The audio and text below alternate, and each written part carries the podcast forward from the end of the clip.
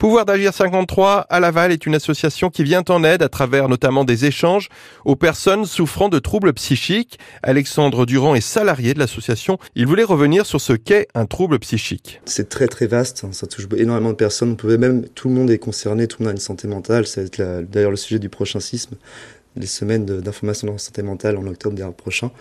Euh, on sait que bah, ça part des pathologies graves, bien sûr, on pense à la schizophrénie, bipolarité, borderline, euh, les troubles alimentaires, mais on, sait maintenant, on a vu avec le Covid que beaucoup de personnes ont été bah, sensibilisées à, la santé mentale et aux troubles psychiques, et en ce moment c'est la dépression, burn-out.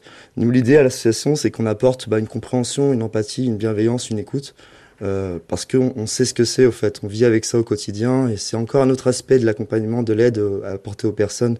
On fait pas le travail du médico-social, du social ou encore du sanitaire, encore moins du soin. On est là pour soutenir et soutenir les personnes. Ça peut être tout à fait ponctuel. C'est une personne à un moment donné aura besoin de qu'on lui donne un, peu un coup de pouce, un regard, un retour. mais parfois, ça va être plus régulier, plus sur la durée, c'est avec certaines personnes. On s'adapte aux personnes, c'est vraiment singulier.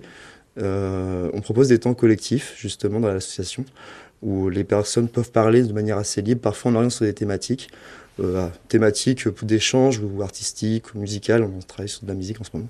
C'est assez divers et varié, mais c'est surtout dans une logique pour se différencier des GEM, des groupes d'entraide mutuelle.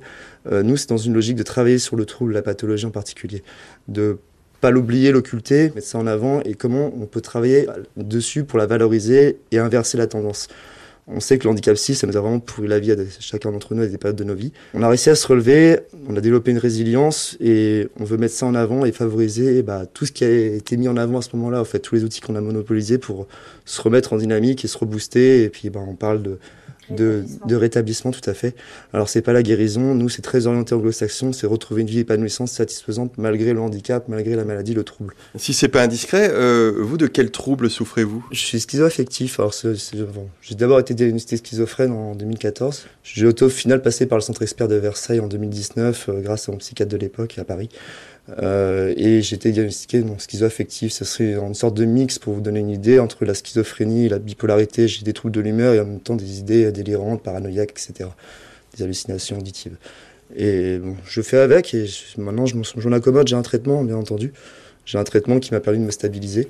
Mais euh, le traitement, c'est vraiment pour retrouver un état stable. Mais après, il y a tout un travail sur soi à faire. Euh, et les aidants, je pense bien entendu une pensée pour les aidants, ma famille, mes amis, mes proches qui m'ont soutenu. Et heureusement qu'ils étaient là à un moment donné parce que je sais pas où j'en serais aujourd'hui sinon sans eux. Des troubles psychiques souvent méconnus, donc également invisibles, troubles que tentent d'amoindrir, de rendre plus supportables à travers le dialogue les membres de Pouvoir d'agir 53.